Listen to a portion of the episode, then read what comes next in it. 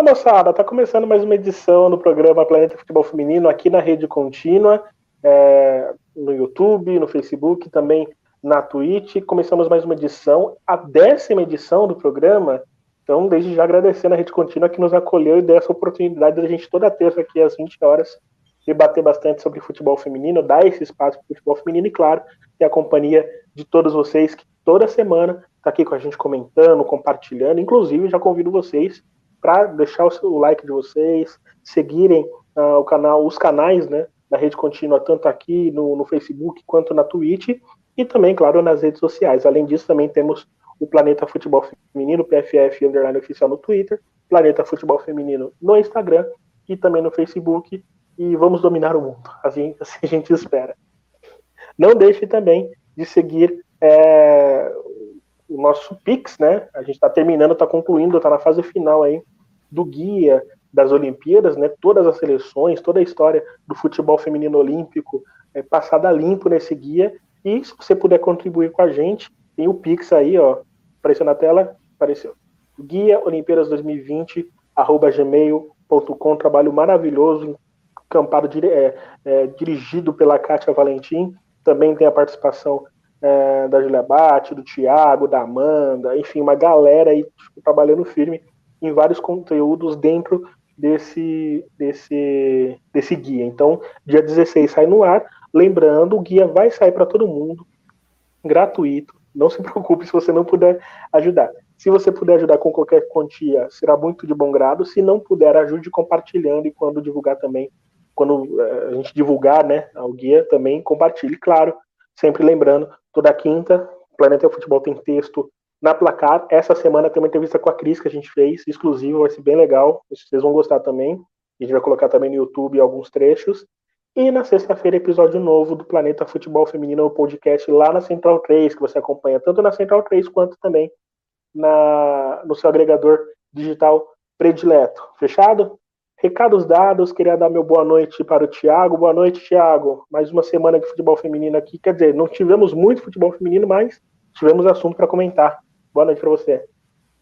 Boa noite. Assunto não falta, né, Rafa? Então, bora aí bater esse papo. Uma boa noite aí para todo mundo que está ouvindo a gente, para Amanda. E vamos para cima. Tá certo, Amanda. Boa noite para você também. É, o Galo, o Galo quase, hein? Quase ficou na 2, hein? Boa noite, Rafa. Boa noite, Thiago. Boa noite para todo mundo aí que está assistindo a gente. O Galo fez o resultado no primeiro jogo, no segundo administrando, levou um gol, mas conseguiu aí segurar o placar, empatou no finalzinho e levou a vaga para decidir aí contra o América, clássico mineiro, uma vaga aí na Série A1 do próximo ano jogão também. A gente vai falar um pouquinho mais para o final, né? Mas assim, a gente vai passar superficialmente pela A2. É, já mandando um abraço aqui para Ana Cristina Viana, quase que eu falei errado, não falo mais, tá bom, Ana? Não falo mais errado, prometo. A Marina Antunes, Luiz Felipe Pereira sempre com a gente, abraço Luiz, Aniele Medeiros também sempre com a gente, os nossos amigos da Rede Contínua. Eu, eu, ah, isso tem cara de Felipe.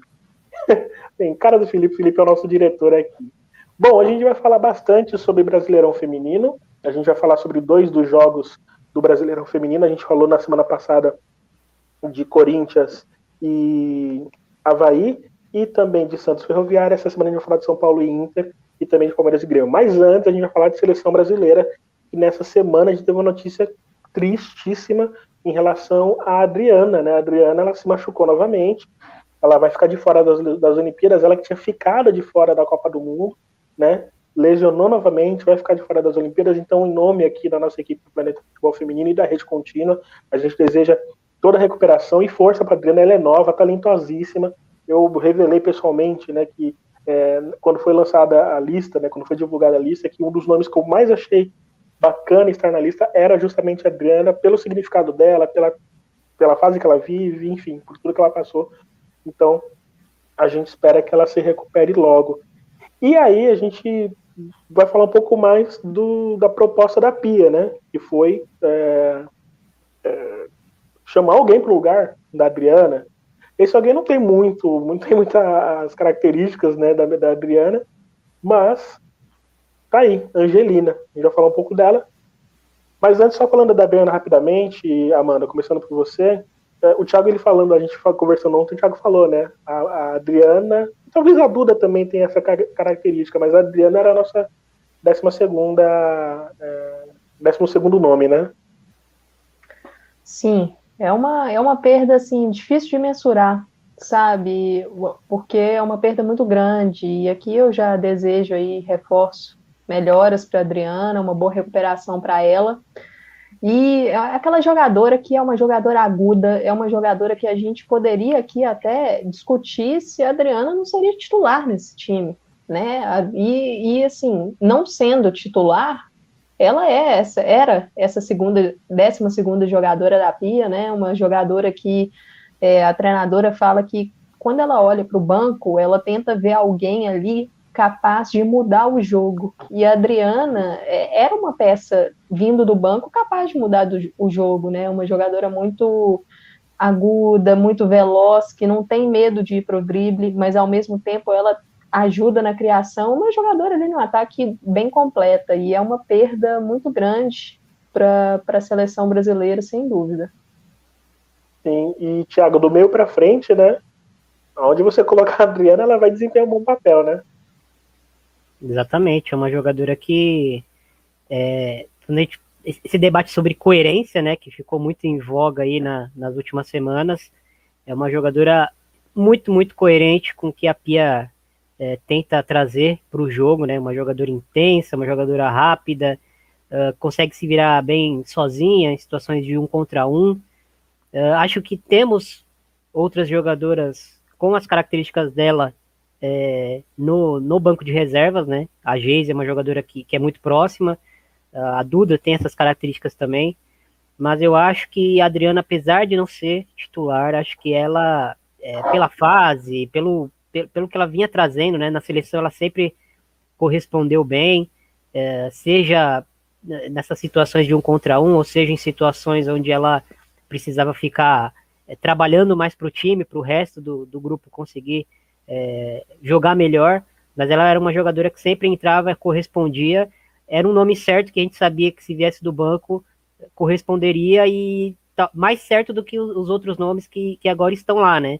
Acho que ela, quando a gente fala de 12 segunda jogadora, é isso, né? É uma jogadora que a gente sabe que se a, que a gente coloca ela no jogo, ela tem uma grande possibilidade de mudar o jogo a favor do Brasil. Legal, então a gente deseja aí tudo de bom para Adriana, porque assim, a gente até estava conversando ontem, né? Como é que vai ser a cabeça dela, por exemplo, quando estiver próximo de uma Copa, né? De uma Copa América, de uma outra competição na qual ela pode ser convocada, enfim. É, o trabalho psicológico dela vai ser, vai ser muito importante nisso. A gente espera que ela tenha esse apoio. É, já virando a página e aí entrando no, no, no nosso bate-pronto de hoje, é, Angelina, né? Angelina ganhou a vaga e aí eu pergunto: é, contar com alguém das características Angelina, né? É, convocar alguém com as características da, da Angelina é? E aí Amanda completa com uma frase simples, o Thiago também completa e a gente debate um pouco sobre isso. É tentar equilibrar um pouco mais o elenco, as peças, é um, buscar trazer um equilíbrio maior. Boa. É, acredito que, que é, é, fechar uma lacuna ali que, que acho que talvez era uma, a única grande lacuna que, que a equipe tinha. Sim. Eu vou começar com, com a Amanda. Então, a Amanda falou que é preencher, né? Preencher um pouco mais aí essas opções da pia. E aí, quando a gente fala isso, a gente fala em relação a Luana, que era o grande nome não vai estar. A gente fala de Formiga, que embora seja o nome certo, mas nos últimos jogos teve lesionado, então a gente não sabe que Formiga que vai estar. A gente até pode citar, né, já que já passou tanto tempo, já que ela não aparece mais, a Thaisa também, que era o nome certo há dois anos, por exemplo, e hoje nem aparece, enfim. É, a Angelina, ela vai preencher esse espaço aí dessas opções, correto? Sim. Embora não vai e ser assim, titular, provavelmente, né? Uhum, eu acho que inicia como reserva, mas ao longo da competição a gente sabe que tudo pode acontecer, né? E assim, é, quando a gente olha as opções do elenco da seleção brasileira, a gente vê ali na, na, no meio campo central, com uma capacidade defensiva um pouco maior, a gente vê Formiga, Júlia Bianchi e Andressinha, que são as três que a Pia está tendo o costume de revezar ali entre as duas meio-campistas que ela costuma jogar. E aí, com a, a, entrando um pouquinho no próximo assunto, mas com essa lista de suplentes virando agora elenco principal, nós passamos de 18 para 22 jogadoras. Se a gente for olhar as opções ali, a gente tem uma Andressa Alves e uma Giovana Queiroz. São duas jogadoras com característica mais ofensiva. Andressa até pode atuar ali é, mais no meio, mas ela é uma jogadora mais ofensiva mesmo. Então, assim, a Pia ganhou essas duas peças mais ofensivas, e aí ela vê uma perda da Adriana com a perda da Adriana, essa possibilidade de talvez trazer um equilíbrio maior com uma outra peça de meio campo, que é a Angelina. Angelina é uma jogadora que, que ela tem essa capacidade de marcação, de desarme, mas também não se omite no ataque.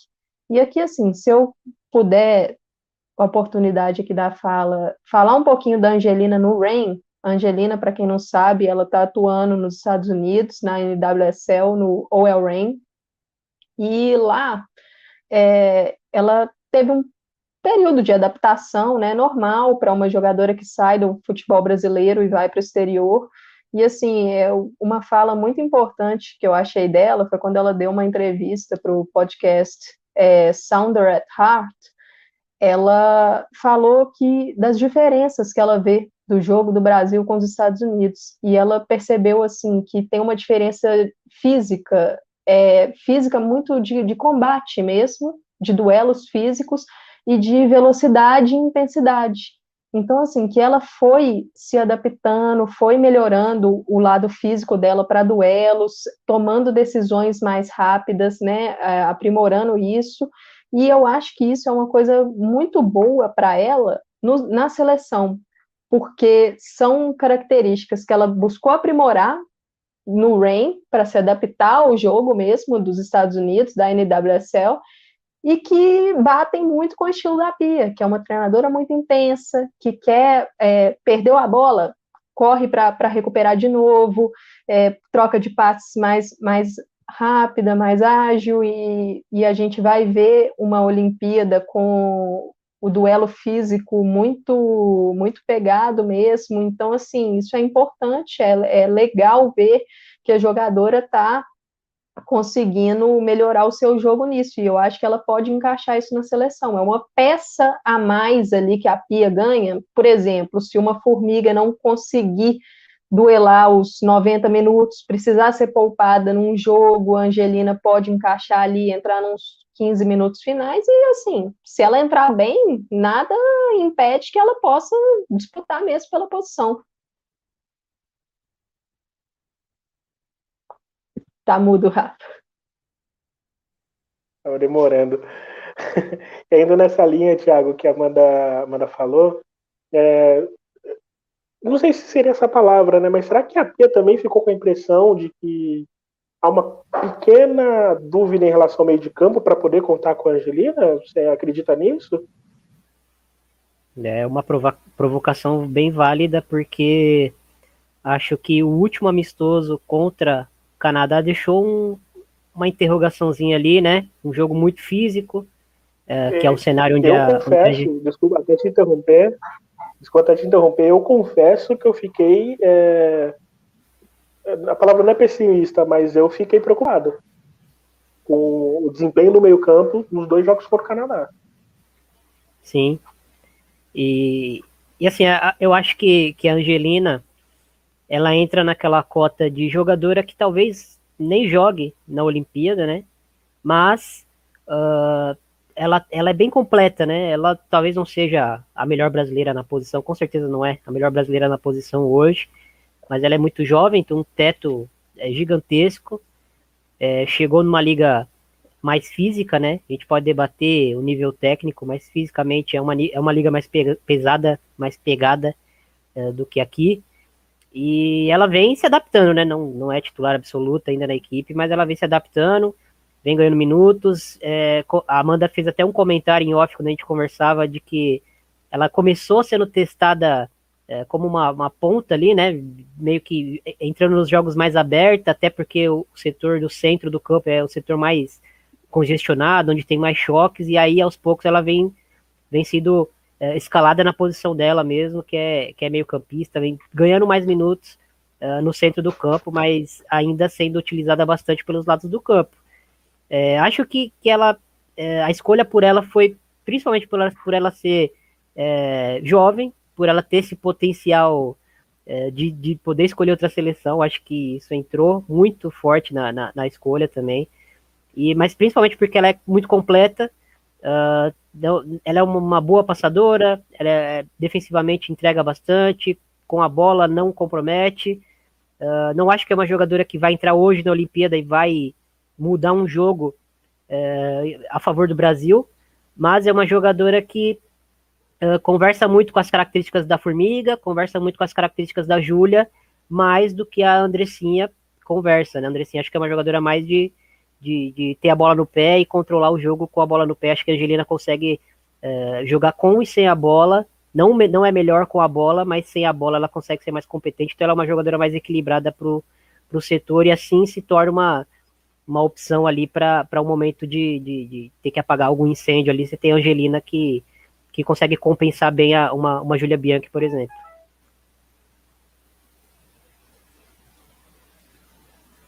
De novo. Tá mudo. Ai, meu Deus. E aí entra a relação física mesmo, né? Que a Amanda explicou bem da atuação dela nos Estados Unidos e como isso influencia também. O Thiago, você que falou, eu não sei se foi aqui ou se foi uma conversa informal, e tem um, um dado sobre é, é, meio campo, como é? Roubada de bola meio campo, choques meio campo, alguma coisa assim, no qual os Estados Unidos aparece muito acima, né? Você chegou a comentar, não sei se foi nesse programa, foi, foi aqui? Foi, é, foi, no, foi na live é, com, que o Felipe Rolim convidou a gente. É, lá no isso, THE, lá, isso, eleição. É, aliás, recomendo todas as segundas, muito, muito boa conversa. Pode falar. Você lembra mais ou menos, só pra gente, só para contextualizar isso que a gente tá conversando? Não, sim, é, a, a questão era que as jogadoras americanas, elas vencem muitos duelos, né, por jogo. É, a, a Hertz tem um, um, índice de vencer 14 disputas, né, por jogo. Disputas, assim, drible, dividida, né, desarme, disputa aérea.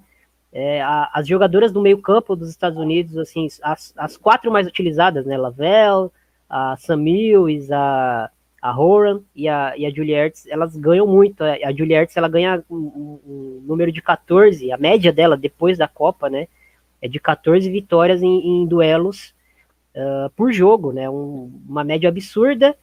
Uh, a, as outras jogadoras vêm com 11, e aí eu trouxe esse recorte para comparar com as brasileiras, né, e a Formiga era, era quem se aproximava mais com 10, é, uma média de 10 é, duelos vencidos por jogo. A Júlia tinha 9 ou 8, se eu não me engano. E a Andressa vinha, a Andressinha vinha com 5,1, né? Uma jogadora que não disputa tanto, é, não duela tanto no meio campo. E a Angelina já é uma jogadora que, que tem um pouco mais dessa característica para conseguir manter o que está sendo feito é, determinado contexto de um, de um jogo específico, né? Sim, isso pode ser bastante útil. Só aproveitando para mandar um abraço rapidinho para a galera que está acompanhando aqui, Ranieri Medeiros, falando da Amanda, aulas e aulas. a Marina Antunes comentando, na prática, Andressa Alves nas convocadas, Angelina suplente. Mesmo que não tenha mais suplente, mas pensando no que a Pia pensou, ou seja, mais provável ver a, a Andressa Alves titular do que a Angelina. Tem uma linha de raciocínio parecida com a sua, Marina. Eu acho mais provável mesmo. Maria Lúcia Alpo, Alpoim, é assim que se fala, Maria Lúcia. Vou chamar de Maria Lúcia, isso fica mais fácil. Obrigado pela companhia. E o nosso Rafael Zoco aqui também, o moço de Araraquara, fez uma tatuagem bonita lá em homenagem ao título da Ferroviária da Libertadores. Obrigado pela companhia, caro. Ana Cristina aqui falando. É, Amanda, quanto conhecimento, parabéns. Amanda conquistando a nossa audiência, impressionante. Ai, ai. É, bom, Virando a chavinha aqui para falar de Brasileirão, né? O Brasileirão volta somente em agosto, mas a gente começou desde a semana passada a desenhar como poderiam ser aí as quartas de final. E aí a gente vai começar a falar do São Paulo e Inter, né? São Paulo e Inter que se enfrentaram na primeira fase, teve vitória de São Paulo, e aí são, é, são, são duas histórias antagônicas na primeira fase. O São Paulo, que teve uma crescente, é, e o Inter, que tropeçou ali e tal, enfim. Para começar a gente falar do Inter, é, Amanda, há uma dependência da Fabi Simões? A gente pode falar dessa maneira? E assim, quando eu falo dependência, obviamente a gente está desfazendo do elenco do Inter, né? Mas a gente está é, considerando os dados que a Fabi Simões entrega quando quando está em campo na equipe do Inter. Bom, eu acho que a questão da Fabi Simões é que ela desequilibra muito quando ela está em campo. Se a, se a gente vê um jogo do Inter com a Fabi Simões, é a hora decisiva do Inter, uma chance, um gol, uma, uma, uma, um começo de jogada, geralmente passa pelo pé da Fabi Simões, entendeu? É uma jogadora que desequilibra. E quando ela não está no time, é, não, não é a questão de que é, não tem outras jogadoras de qualidade, porque eu acho que o Inter tem muitas jogadoras de qualidade, mas eu acho que perde um pouco o, o norte, entendeu? A Fabi Simões é uma, uma jogadora muito procurada dentro de campo, e, e ela, é, em condições físicas, é uma jogadora muito decisiva. A gente sabe da história da Fabi Simões, do, do poder de decisão dela agora atuando mais à frente. E o Inter sofre porque a Fabi, infelizmente, ela tem lesões em sequência.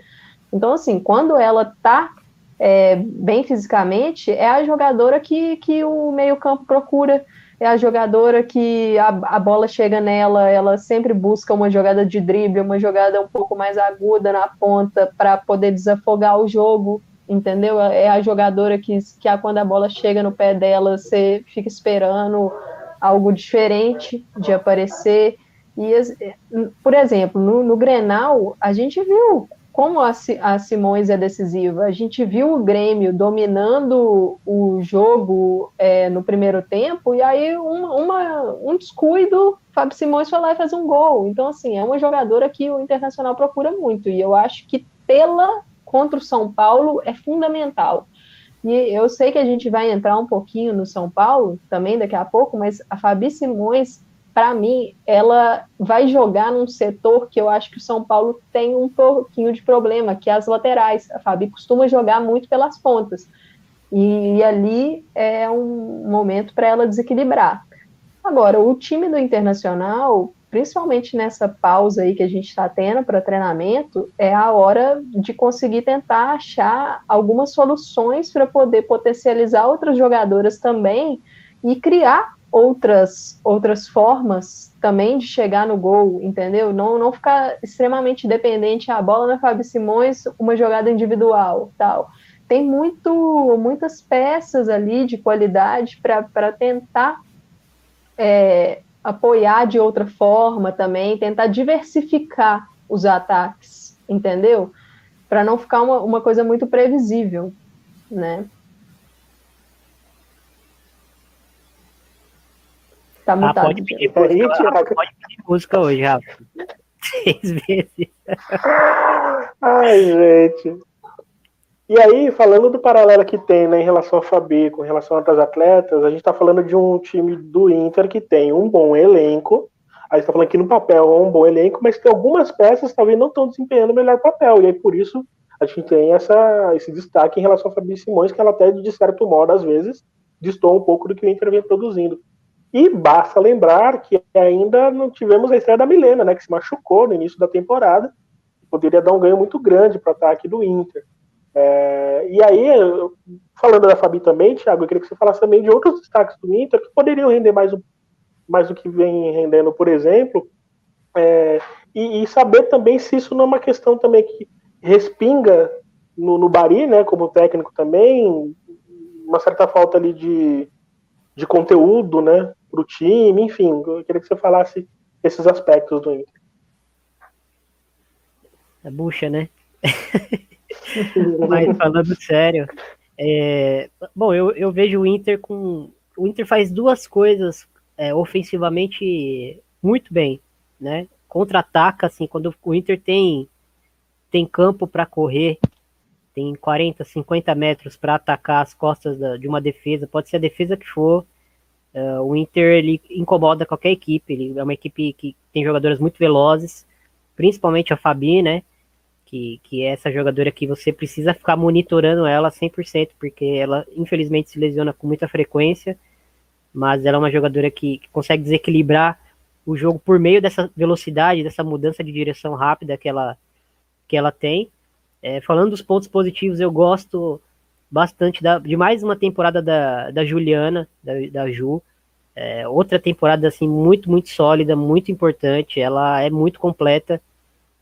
Eu até, a, a, pelo menos umas duas temporadas, assim, desde, desde, quando ela fez aquele Brasileirão pelo Flamengo, né, na última temporada dela pelo Flamengo Marinha, é, eu acho que ela merecia pelo menos ser testada na seleção, né? Não, não, não fez parte dos planos da Pia, então isso aí já é, é um outro assunto, mas acho que é uma jogadora assim que é muito completa, muito dinâmica, uh, bem com bola, bem sem bola, chega na, na frente com muito perigo, finaliza bem de fora, é uma jogadora assim que, que, que sustenta muito bem, consegue conectar esses, os dois setores do, do Inter muito bem. Acho que a Jenny está um pouco abaixo essa temporada. A temporada passada ela já estava um pouquinho abaixo daquela Jenny que a gente viu explodir naquele Mundial Sub-20, né? É, acho que ela, essa temporada ela vem tendo um pouco mais de dificuldade novamente, não, não vem jogando é, um futebol que se espera dela, pelo menos é, na minha opinião. Mas acho que o Inter é uma equipe que, que tem dificuldades de, de jogar muito com a bola, com exceção de, dessa finalização de fora da área e com as infiltrações da Ju, né, o Inter não consegue fazer muito quando a equipe adversária é, se fecha e, e, entrega a bola para o Inter. Né, o Inter é, consegue é, su ter, ter superioridade é, técnica né, nos jogos contra equipes menores, mas contra o São Paulo isso não vai ocorrer, é uma equipe que vai jogar de igual uh, contra o Inter, tem excelentes peças também do outro lado para o nível do futebol brasileiro. Concordo com o que a Amanda falou de que o encaixe para o Inter, uh, principalmente conseguir buscar esse, esse gol e essa, essa classificação, é, é explorar a velocidade em cima dessas laterais do São Paulo, uh, que são laterais é, ofensivas, né? Acho que a Dani pelo lado esquerdo entrou bem, mas ela também é muito ofensiva, a, a Giovanna é muito ofensiva. Então acho que a chave para o Inter, Inter tá ali, mas o Inter vai ter que, que, lidar com esse quarteto ofensivo do São Paulo, que, que tem cinco opções ali, né? A Carla Alves nem está disponível, Carla Nunes, desculpa, nem está disponível, mas o São Paulo tem cinco nomes ali que, que, que que vem muito bem, que consegue se complementar muito. É, destacar a Carol, que, que vem fazendo uma temporada assim, mais uma temporada muito, muito boa. Peca pelo excesso, mas ela tenta tanto que ela, que ela sempre cria alguma coisa em algum jogo. Ela nunca passa um jogo em branco sem, sem criar alguma situação de perigo pro, pro adversário. É, acho que a gente tem que valorizar muito isso nela também. E também acho que a dupla de zaga do São Paulo, a Lauren e a Gislaine, é, encaixaram muito bem né? A, a, a Thaís acabou dando uma brecha para a Laura entrar no time. Não lembro se foi lesão ou suspensão, mas a Laura entrou e. Foi lesão. Foi lesão, né? A Laura uhum. entrou e, e, tomou conta. E as duas muito completas, né? Ela, a, a Laura é um pouco mais rápida do que a, que a Gislaine, mas a Gislaine um posicionamento assim, fantástico, é uma zagueira muito, muito boa, que, que já foi, assim, até recentemente era nível de seleção também. Mas é uma jogadora que, que vem, vem ajudando muito a Lauren a evoluir. A Lauren a gente sabe que tem um teto é, absurdo, muito alto. A gente acredita que ela vai bater na seleção brasileira uma hora ou outra. Mas acho que essa parceria dela com a Gislaine vem, vem favorecendo muito ela nessa evolução.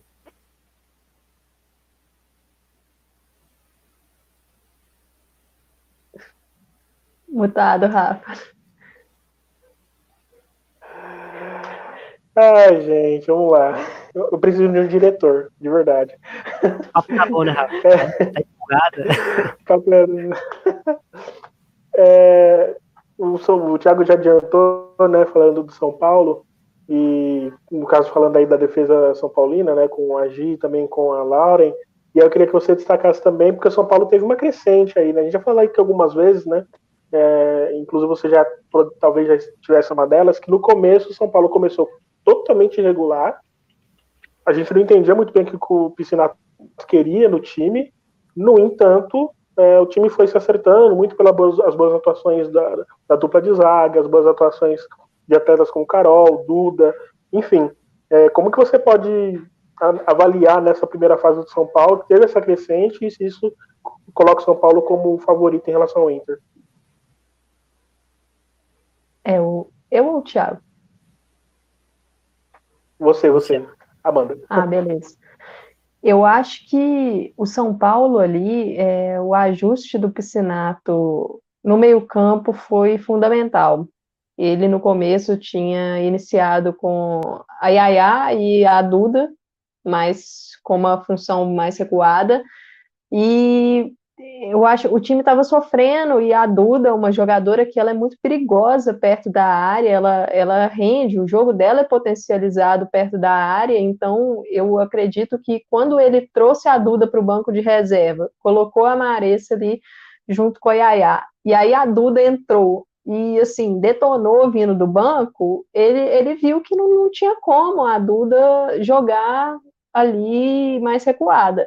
E aí eu acredito que surgiu esse quarteto, né? É um quarteto muito perigoso, porque a gente vê muita associação, a gente vê ao mesmo tempo velocidade e armação, é, infiltração, é, a gente tem a Glaucia saindo da área e buscando gerar esse espaço, mas ela tem uma qualidade de passe para encontrar as peças de uma forma assim, ela é muito inteligente, a Glaucia. E você tem duas jogadoras jovens, como a Micaele e a Jaque, que elas é, revezaram alguns momentos de altos e um pouquinho mais baixo durante o campeonato, mas assim, são peças que, que entram para decidir. A Jaque, por exemplo, se não me engano, no duelo contra o Internacional da primeira fase, foi ela que decidiu o jogo ali. Então, é um quarteto muito perigoso. A Carol que o Thiago destacou, eu assim, eu complemento esse destaque porque é uma jogadora que eu acho que todo treinador queria ter.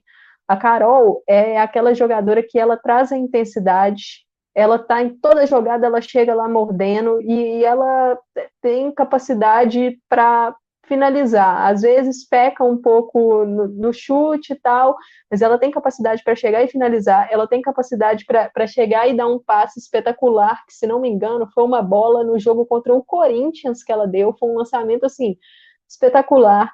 Ela ajuda na marcação, então é uma jogadora fundamental ali para o São Paulo.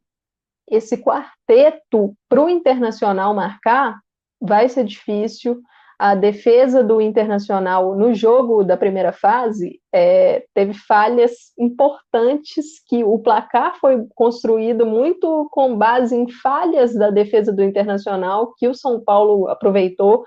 Então é um confronto assim que as duas equipes têm lados fortes que, que podem ser aproveitados em cima de falhas das outras e o quarteto é um lado forte do São Paulo e só acrescentar uma coisa, esse meio-campo vai ganhar formiga, né? Então é um quarteto que também será alimentado por formiga. Uma preocupação a mais para o internacional. E até queria já acrescentar isso para falar com o Thiago, mas antes de falar da, da formiga também, Thiago, e aí você pode até é, engatar também o assunto formiga no São Paulo já para a fase final. É, a Amanda ela falou né, de, de Jaque e Micaele. Eu honestamente até acho que a Jaque teve um final de primeira fase melhor do que o da Micaele. Mas ambas têm essas características de entrar no segundo tempo e poder mudar o jogo. A Jaque geralmente entra mais como titular, né? É, mas ambas têm essa característica e o São Paulo pode se beneficiar muito disso, sobretudo quando tem as duas pelas pontas, né? É, queria que você falasse sobre as duas e aí, se você quiser, já pode engatar a formiga também nesse, nesse assunto. Uh, a Mika ela é mais uh, armadora, digamos assim, né? Ela, ela é uma das melhores dribladoras do país, assim, é quase impossível roubar a bola dela, é muito difícil, ela esconde a bola e ela vem se especializando na, na, nos últimos anos em, em, ter um passe ali, né? Um passe para gol, um, ou até um arremate de fora da área, mas principalmente esse passe mais rasgado, né? E a Jaque eu já vejo como uma jogadora que, que lá na, na elas fizeram base juntas, né?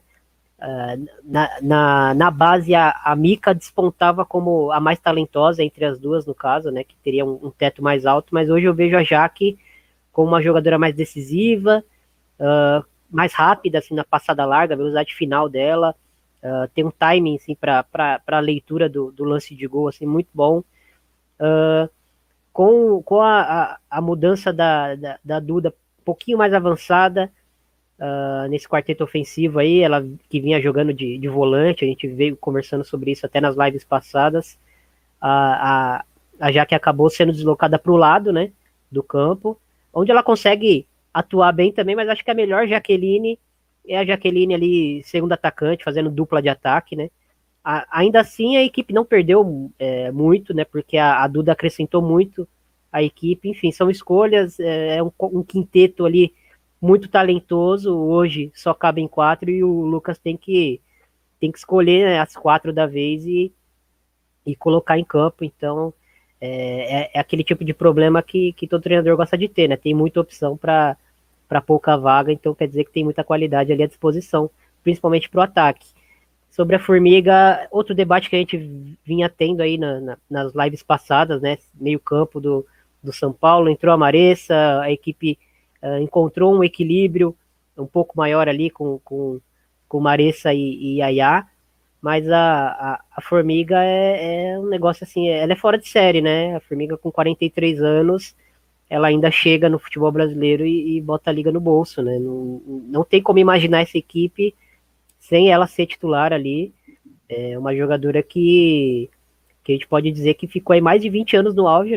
Nunca vi um, um jogador de futebol ficar 20 anos no auge como um dos 10, 15 melhores da posição durante 20 anos. Eu, a gente pode até pesquisar e não, não, não sei nem no futebol masculino ou feminino se, se isso já aconteceu. A Formiga é essa jogadora.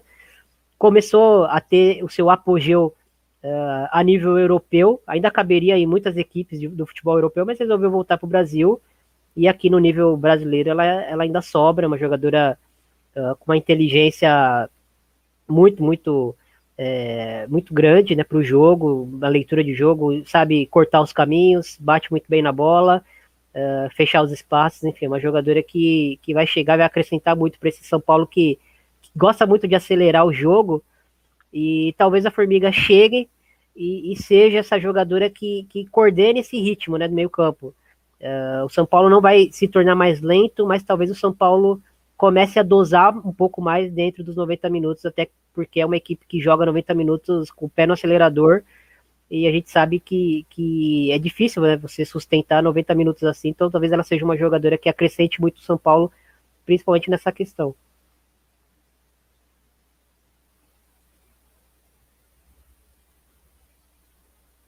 Rafa.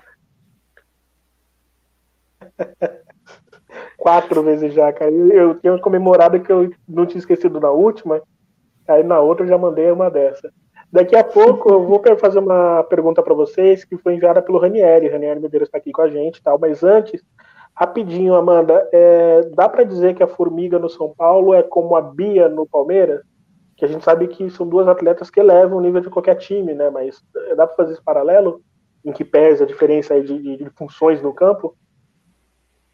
Assim, é, você destacou bem aí no final a diferença total de funções, são setores diferentes, mas é uma formiga que estava jogando Champions League alto nível. Então, assim, é, não, não, tem como. É uma jogadora de. Um com a idade que ela está né? jogando nível mundial, você entendeu?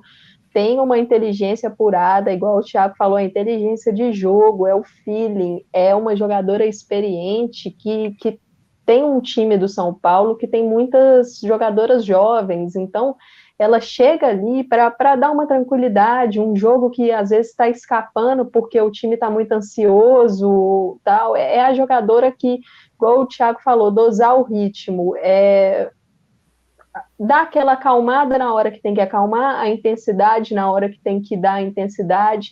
É, é como se fosse é, a jogadora para guiar. A Formiga vai chegar para tentar guiar esse time do São Paulo. E é, realmente, é igual a Bia, desequilibra muito no Palmeiras, a Formiga tem tudo para desequilibrar muito nesse setor de meio campo do São Paulo. Tá aí, é... eu não esqueci agora. Tá? E, e eu também estou com uma expectativa muito grande em relação à Formiga, nesse aspecto, né? Como ela vai levar esse time do São Paulo, o nível desse time do São Paulo, que é um time muito jovem, né?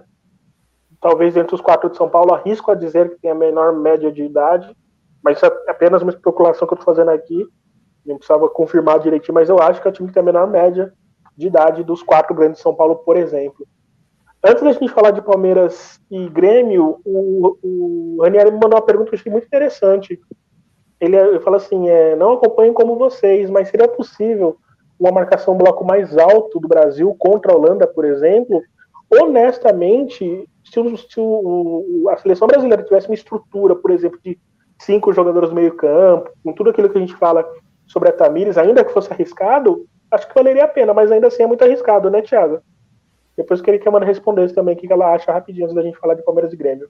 É, sim, é, assim, para jogar, para jogar com esse bloco mais alto, é, você precisa minimizar é, que, a, que a outra equipe consiga furar esse bloco, né? Que consiga dar passes uh, em velocidade nas costas das suas zagueiras.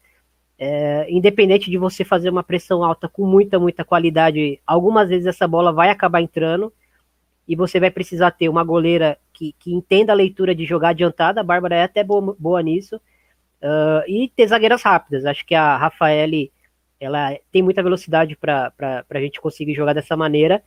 Acho que a Erika não tem velocidade hoje para atuar dessa maneira contra uma equipe uh, tão perigosa quanto uma Holanda, por exemplo, né?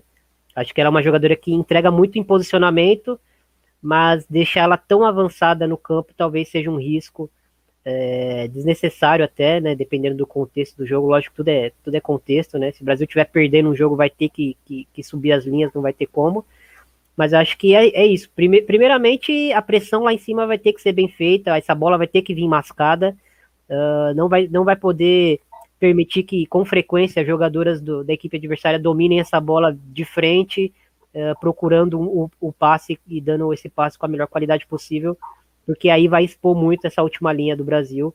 Então, assim, a pressão precisa ser muito bem feita lá em cima, e algumas vezes a bola vai entrar e a zaga precisa ser veloz, e a goleira é, precisa estar atenta a esse tipo de situação. E aí, do outro lado, Amanda, a gente tem um problema, né? Porque a gente tem um meio-campo muito inteligente às vezes muito rápido, que conta com a inteligência da, da, da linha de três, né? E seja com a Rord, com, uh, com a Van Zon, que às vezes joga um pouco mais ali naquele, naquele setor, ou até mesmo a Jack Groening também, mas você tem é, Berenstein de um lado, disparando de um lado, Lick Martins disparando do outro. Assim, você precisa, precisa ser bem treinado. E eu falei, né, que depende muito também de um campo, meio campo povoado, mas o Thiago falou aqui, me deu uma, um, um estalo aqui. Depende muito também de como esse setor defensivo ele é montado, né? Porque como ele disse, por exemplo, a Érica, é, entrega em posicionamento, entrega em técnica, em saída de jogo, mas ela não tem essa velocidade, talvez, hoje, como a Rafaela tem, por exemplo, né? Aí fica distou um pouco disso, né? Sim, eu acredito que dá para o Brasil fazer isso, mas em curto tempo do jogo. Não, não tem como o Brasil fazer isso por muito tempo porque é, seria meio que jogar no limite das características das nossas atletas, porque nós não temos tanta velocidade assim. A Rafaela, é, é, como o Thiago falou, é a que mais se apresenta com essa característica de velocidade. E para fazer isso tem, tem que ser algo muito treinado, porque é necessário que tenha compactação na hora de subir esse bloco também, porque, igual o Thiago falou, se você deixar os espaços, se tiver essas rachaduras aí, é, é um convite. E como você destacou, Rafa, a Holanda tem jogadoras com característica de velocidade, tem jogadoras com um passe muito bom ali no meio, a Spitz tem um passe assim diferenciado, então ela ela pode, eu não escutei o que o Thiago falou, mas ela pode encontrar é, é, essa, esse ataque de forma rápida, assim, é um time muito perigoso, né? Você citou várias jogadoras perigosas aí, então assim, eu, é, talvez seria um pouco arriscado. Eu, para a gente não podemos alongar muito aqui, mas na outra live eu acho que a gente vai entrar mais nesse assunto, mas assim, eu imagino que o Brasil não vai marcar a Holanda alto. Eu acho que o Brasil vai esperar a Holanda e vai tentar atacar no, no contragolpe, na transição. É, eu acho também, acho que a Pia, acho que a Pia vai dar bola para a Holanda e falar, ó, joga aí. né? Joga aí, vê o que vocês conseguem fazer, a gente vai tentar subir aqui. Camila Villarreal chegou, demorei, mas cheguei. Você nunca chega atrasada, Camila. Você sempre chega pontualmente. Obrigado mais uma vez pela sua audiência. Tem um cara aqui, Amanda, não sei se você conhece, o, aqui vou até colocar na tela, o Thiago B. Ferreira. Esse menino tem talento, viu? É, é novo, tem talento. Falando da Fabi, que é muito perigosa. Obrigado, Thiago, pela sua participação. E quem, quem, quem, quem, chegou... quem chegou também foi o Marcelo Santiago, falando que gosta muito do trabalho de todos nós e que a Amanda tem um conhecimento gigante, aguardando os comentários sobre o Clássico Mineiro da 2. A gente falou um pouquinho no início, Marcelo, a gente vai conseguir falar muito sobre isso hoje, mas pode esperar que nos próximos programas a gente vai falar um pouco mais, sobretudo né, quando tiver proximidade aí desses jogos, né? O final de semana já tem, né? Então, provavelmente na terça que vem a gente fala um pouquinho mais sobre a 2 também. Fechado? Vamos falar de Palmeiras agora. O Palmeiras que vai enfrentar o Grêmio. Na verdade, vamos falar de Palmeiras e Grêmio, né? Porque a gente vai começar a falar pelo Grêmio, inclusive. O Palmeiras que vai enfrentar o Grêmio nas quartas de final do Brasil, nas quartas de finais do Brasileirão. É... E aí, a gente conversando ontem, né? Como que a gente poderia destacar o Grêmio? E aí a, a gente imaginou que primeiro a gente precisa perguntar, né? O que, que o Grêmio precisa para bater o Palmeiras, né? Porque em que pese né, toda é, imprevisibilidade do futebol, o Palmeiras é favorito por tudo que fez e tudo mais. Só que existem algumas questões que a gente vai falar daqui a pouco, mas eu queria começar, é, até começar com a Amanda também, pelo Grêmio. O que, que o Grêmio precisa, Amanda, para ganhar do Palmeiras? É, é, um, é um time que tem algumas peças que se destacam bastante, como o Jani Tavares, como o Pribac, é, o Thiago citou a própria Andresa também, que vem fazendo uma boa temporada, a Maiara, que é, a gente até brincou, né? Ninguém lembra do gol que ela fez no Corinthians. Todo mundo lembra daquela jogada toda, mas ninguém lembra que foi ela que fez o gol daquela jogada maravilhosa contra a Ferroviária que todo mundo viralizou esse vídeo, enfim. Chegou a ficar encostada no Corinthians, mas se achou no Grêmio. É, enfim, como que, que, que o Grêmio precisa para vencer o Palmeiras, que seria algo fantástico, né? Bom, eu acho que para falar desse confronto a gente precisa começar com, com uma questão. Palmeiras terá Bia Zanerato ou não terá? Eu acho que essa é a grande questão aí, porque um Palmeiras com Bia Zanerato é uma coisa. O jogo do Palmeiras, ele ele passa pela Bia Zanerato. A gente vê que a Bia Zanerato ela tem toda a influência no jogo. Então, se ela jogar, o, o Grêmio precisa tentar neutralizar a Bia. Não, não tem outra solução para o Grêmio a não ser começar neutralizando a Bia. E se a Bia Zanerato não jogar, aí vai ser um Palmeiras que a gente ainda não viu no campeonato. Né? A, a Bia praticamente jogou. A Bia acho que jogou todos os jogos do, do Palmeiras. Eu não lembro se a Bia teve algum jogo que ela não jogou por questão de suspensão, mas as partidas que a Bia jogou, ela era substituída bem além lá no segundo tempo. Então a gente não tem muito essa amostragem de como é o Palmeiras sem a Bia. Então o Grêmio precisa neutralizar a Bia e eu acho que a Patrícia Guzmão precisa tentar, é, lógico, ajustar, mas tentar manter o que está dando certo. Ela achou um quarteto ali na frente com um rendimento muito interessante, com a Mayara, com a Jane Tavares, com a Rafa Leves, que para mim é um, um, uma das revelações desse campeonato. Rafa Leves, que até hoje eu estava até acompanhando no Brasileirão Sub-18, marcou gol, deu assistência, é uma jogadora que está num momento muito bom e a Laís Estevam ali, colocando a bola para o gol, que num crescimento junto com o time, né? Parece que o time do Grêmio, a Patrícia foi achando essas peças ali na frente e o time foi crescendo junto. É, é uma coisa até legal. A Jane com um campeonato muito, muito constante, né? E, e eu acho que é tentar manter isso é, com o Pribac no meio, né? E a questão ali que da, da zaga, a Andressa. A Andressa é uma jogadora que a gente, até na, na conversa ontem, que para a gente resolver a pauta, né? O Thiago falou que a Andressa é uma zagueira muito constante, e realmente, ela é mais ou menos ali a jogadora que, tá, que puxa a defesa. E o time do Grêmio, o, é, a gente até conversou ontem, ele tem, marca à frente e tal, mas a defesa é uma defesa que, às vezes, se o time não está compacto, é, tem dificuldade em, em, voltar. A questão da, da, aceleração, da velocidade, de acompanhar jogadoras mais velozes. E isso o Palmeiras tem de sobra. A gente vai ver um Palmeiras com uma Bia se jogar com muita explosão, uma Maria Alves, que tem muita velocidade, as jogadoras de meio têm velocidade, então são coisas que o Grêmio precisa ficar de olho, né? É usar o jogo da primeira fase como uma lição.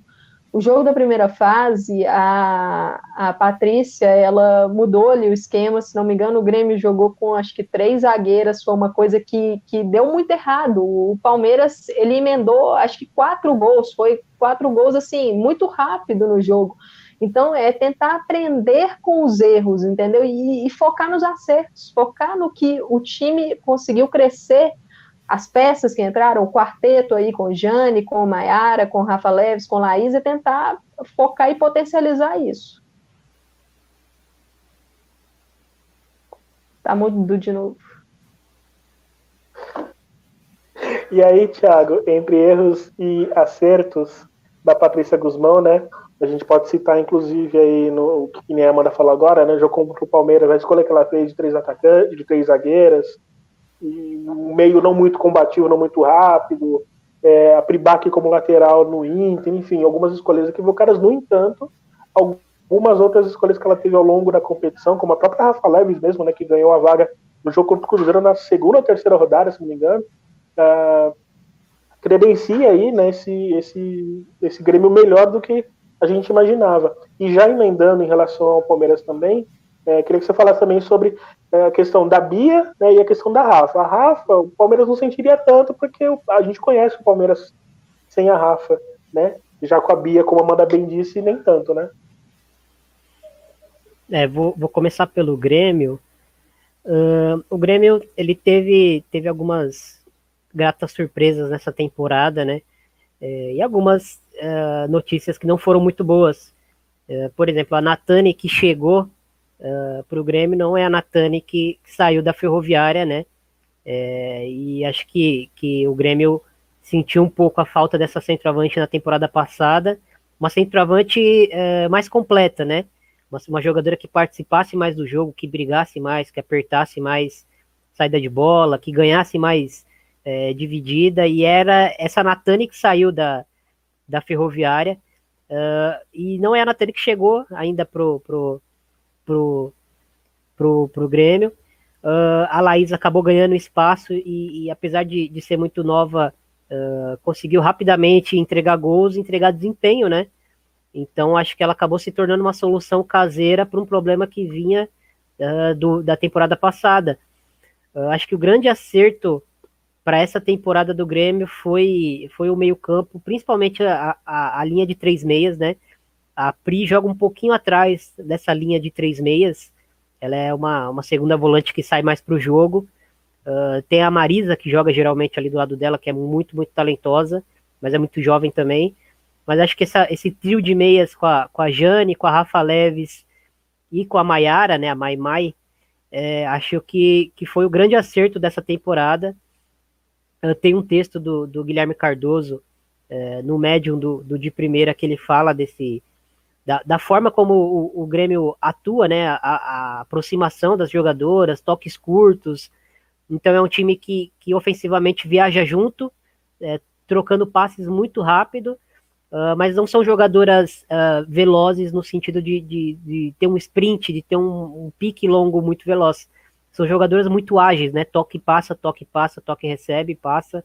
Então é uma equipe que precisa viajar junta, né? É, compactada para o ataque.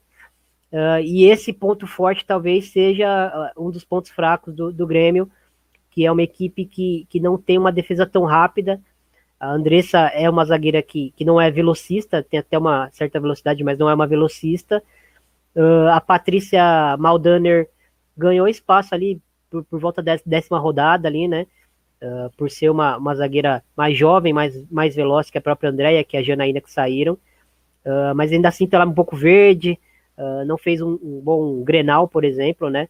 Mas é uma jogadora que está sendo preparada para atuar ali, para ser titular junto com a Andressa. é a solução que a Patrícia encontrou para ter é, jogadoras velozes para correr para trás, né? quando esse bloco vai todo para frente, a equipe acaba cedendo o campo se essa bola entra muito rápido. E o Palmeiras tem jogadoras velozes para explorar esse, esse contra-ataque. Tem uma Maria, tem uma, uma Chu, enfim, tem jogadoras muito velozes e agudas pelos lados para explorar esse, é, essa, essa, bola em diagonal, né, entrando da, do, do, meio para dentro. Então, é, talvez seja um, uma questão que, que o Grêmio precisa se preocupar, mas principalmente, como a Amanda falou, é, a Bia Zanerato não tem como não citar ela. Acho que não é o caso de, de colocar uma, uma marcação especial nela, até porque isso no futebol está cada vez mais superado, não que, que não possa voltar futuramente, né? Porque o, o, futebol é muito cíclico, né? É, coisas que, que eram uh, ultrapassadas antigamente voltam e, e, voltam repaginadas, né? Mas eu acho que não é o caso. Eu acho que o, o, o principal desafio para o Grêmio uh, para conseguir neutralizar o máximo possível a Bia se a Bia jogar é conseguir preencher esse meio campo e principalmente essa entrada da área onde ela é muito perigosa, né? Ela, ela vem em velocidade conduzindo ou tabelando, que é o principal ponto forte dela, né? É, vi gente aí é, analisando ela como centroavante de área, ela não é uma centroavante de área, ela não é uma referência, ela é uma segunda atacante, uma meia atacante, ela é uma jogadora que, que gosta de, de se mover muito. Então acho que o principal desafio do Grêmio vai ser esse, e é uma jogadora muito difícil de se parar, porque ela é muito forte, ela tem técnica, tem velocidade, e ela é muito forte, então ela é, por exemplo, mais forte de, do que todas as meio-campistas do, do Grêmio, acho que talvez com exceção da Maglia, que é quem vem jogando menos ali, é mais experiente, mas ela é mais forte do que a Marisa, muito mais forte do que a Pri. É, então é uma jogadora que fisicamente vai, vai ter vantagem nesses duelos, então o Grêmio precisa traçar uma maneira dessa bola não chegar na Bia ou não chegar nela em condições dela acelerar o jogo, porque senão ela vai criar alguma situação de, de, de gol uh, é a principal jogadora do campeonato até aqui, né? A gente vai falar mais sobre o Brasileirão, né? Quando chegar mais próximo lá, a gente volta nos jogos no dia 15, né, Thiago? 15 de agosto? O quê? Os jogos da ida do Brasileirão, né? Das, das quartas. Rapaz, Eu acho que é dia 15. A gente vai consultar aqui, mas acho que é dia 15. 18. Isso, ok. Então a gente vai voltar a falar sobre Brasileirão mais para frente. Nos próximos programas a gente vai falar um pouco mais sobre a 2 e principalmente sobre Olimpíadas. Tá? Antes da gente encerrar, eu pedi os destaques finais do Thiago e da Amanda. Queria agradecer também aqui a Sabrina Ferraz, que chegou. É, chegando atrasada, mas chegando, sempre chegando, não, não tem problema. Boa noite, gente. Sempre muito bacana acompanhar vocês. Obrigado, Sabrina, de coração. Obrigada pela companhia. E o Ranieri, cada dia mais impressionado com o conhecimento de vocês. Ótimos comentários sobre o BR, já fiz minhas anotações. Olha o que a gente está falando, o cara está anotando. Isso é prestígio demais. Obrigado, René. Obrigado de coração. E a todo mundo que está assistindo aqui com a gente. Quem estiver assistindo e ainda não curtiu, dá o um like aqui no canal da Rede Contínua, segue. Se puder, depois compartilha também os vídeos que vão ficar disponíveis lá, tá bom? Antes da gente fechar, queria que o Thiago desse o destaque final, depois a Amanda, e aí eu vou para os recados finais. Tiago, boa noite mais uma vez. Semana que vem, nada de chinelinha, hein? É, aqui aproveitamento tá 100% por enquanto, né? 100%, tá 100%. Não pensei em nada específico, Rafa, para encerrar, mas acho que, que era interessante. Até a, a, Amanda pode até falar melhor do que isso. Não, vai, não vamos ter tempo, Sim. né? Mas jogar uma luz uh, nessa seleção dos Estados Unidos que, que aprontou uma variação ali nova no, no jogo contra o México, no último jogo contra o México. Uhum. Jogou ali no 3-3-4 ali, é, uma bafa ali de, de, começo de jogo que talvez a gente veja acontecendo aí na, na nas Olimpíadas contra alguma adversária é, não desavisada, né? É, testaram alguma coisa, conseguiram um gol muito rápido. Então acho que, que é bom a gente ficar de olho, porque os Estados Unidos é aquela seleção que a gente já conhece, né? Muito competitiva, mentalmente muito forte, mas que, que vem preparando algumas coisas aí para surpreender. É, então é bom a gente ficar de olho. E boa noite. Boa noite. É, lembrando, tá, gente? Quem, já, já convido vocês, semana que vem, vamos falar bastante sobre é, Jogos Olímpicos. E aí, queria que você falasse, Amanda, não me parece que os Estados Unidos vai usar isso contra seleções maiores, né? Mas enfim, de todo modo, é uma alternativa interessante que o Thiago citou agora. Boa noite para você também. Bom, boa noite. Antes da boa noite aí para todo mundo, agradecer a audiência, o pessoal do chat. E só falar aqui rapidinho: o Ranieri tocou na, na Holanda, a Marina Antunes tocou no Brasil, a semana que vem a gente deve tratar um pouco mais sobre a Olimpíada, né? A Pia, uma treinadora que escola sueca, tem a defesa como foco principal, então talvez por isso a gente pense de ser um pouco retranqueira, né? Mas a gente deve passar um pouco mais sobre esses assuntos. O Marcelo falou da A2, a gente deve acompanhar os próximos jogos que serão decisivos, né, para subir para a Série A1. E sobre os Estados Unidos, dois esquemas é, testados em momentos do jogo de ontem. No começo, uma blitz num 3-3-4 com duas centroavantes, a Lindsay Horan com a Carly Lloyd. Conseguiram um gol ali com, se não me engano, seis minutos, e aí já voltou para aquele 4 1, 2, 3 tradicional. É um esquema que eu acho que pro abafa, se for necessário, já foi testado num jogo. E no final do jogo testaram um 5-4-1 no momento defensivo ali, um, um, um, esquema um pouco mais protegido, mas que na parte ofensiva já voltava para o esquema mais tradicional.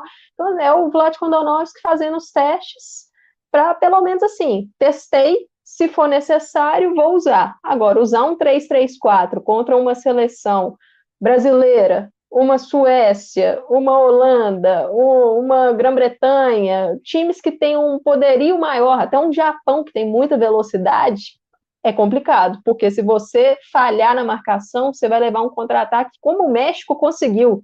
Antes dos Estados Unidos abrir o placar, o México teve um contra-ataque com uma finalização praticamente cara a cara. Então, é um risco. E agradecer aí de novo todo mundo aí que acompanhou a live, deixou os comentários. Obrigadão aí, gente.